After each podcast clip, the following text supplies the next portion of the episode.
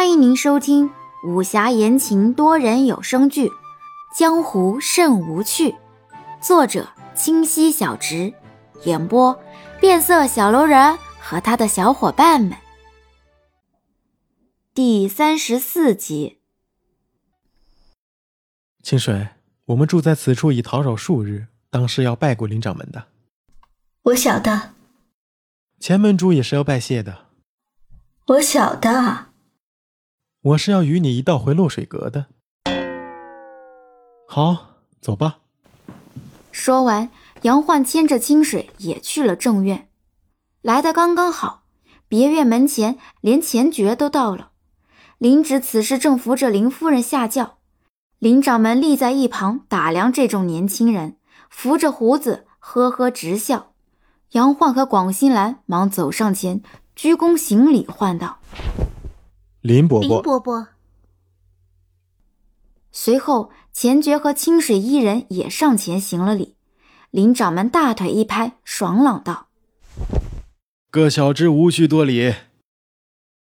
这可是钱爵，伯父还是小时候见过你，真是岁月不居，时节如流啊！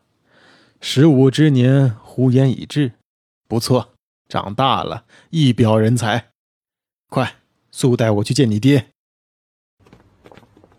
与众小辈寒暄完，就着急去见钱鹤。钱爵忙带路往里走，其他人还在等林夫人上前。待林夫人走过来，众人又忙与夫人行礼。林夫人笑呵呵的挨个打量过来，对众人道：“好，好，好，都进去吧，家里不拘你这些。”于是众人都往屋内走去。杨焕重新牵起清水，乐颠颠地走在后头，却见林洛儿突然窜到杨焕身边，大叫一声：“二哥！”吓了众人一跳。说完，要去抱杨焕的胳膊。洛儿，你如今已是大姑娘了，要懂得男女之别，再也不可同儿时一般抱二哥胳膊了。嗯，那为什么这位姐姐可以？这是你二嫂。你若还管我叫二哥，就必须对你二嫂礼数周全。今日念你不知，就此作罢，下次不可无礼。进去吧。你，林洛儿噌的站住，赌气跑向前头。待追上林夫人后，就撒娇称心累，想回房歇息。林夫人爱女如命，立马吩咐下人伺候着。林洛儿退下了，清水突然捏了下杨焕的掌心，小声道。可会有事？无事。这丫头现在性格越发乖戾，不好好说教说教，怕是会真出事。清水点头，这等事他也不好插嘴，索性宽了心，同杨焕继续往前走。一人却突然拉了拉广心兰的衣袖，道：“这林洛儿是真不懂事，还是故意不懂事呀？”他莫不是喜欢杨焕？那清水姐姐又出来个情敌。王怡人，你可给我记好了，我不是来清水情敌，你莫要再用又了，听到了吗？嗯嗯嗯，我错了，我不是说你，我是说那林洛儿。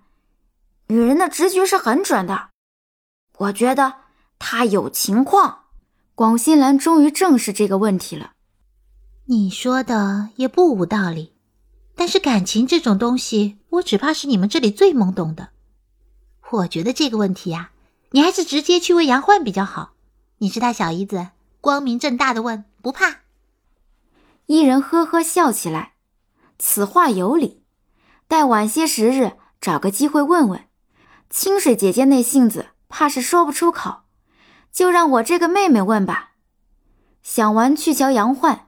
就见他牵着清水，慢腾腾地走在后头，悠然自得。两人不知在说什么。杨焕一脸宠溺的笑，清水一脸傻乎乎的回应。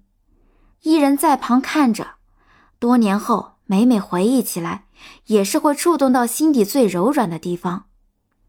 等众人到了钱爵的院子，就见林掌门正与前门主手握手，老泪纵横，百感交集。各叹时光如梭，光阴似箭。此景看得众人无不动容。最后，还是林夫人佯装责怪林掌门打扰了前门主歇息，吩咐下人准备茶水果点，二人才停下来。一人一直悄悄盯着林夫人，清水注意到，便轻轻笑了起来，小声问杨焕：“林夫人有无特别的嗜好？亦或她有没有看上的丫头姑娘介绍过给林芝？”杨焕深深的看了一眼清水，林芝喜欢就好。此话看似说伊人，却吹到了清水心里。清水对杨焕眨眨眼。杨焕心领神会道：“这位小姐，在下家中规矩也是如此。”清水抿嘴微笑，心里欢喜，不再说话。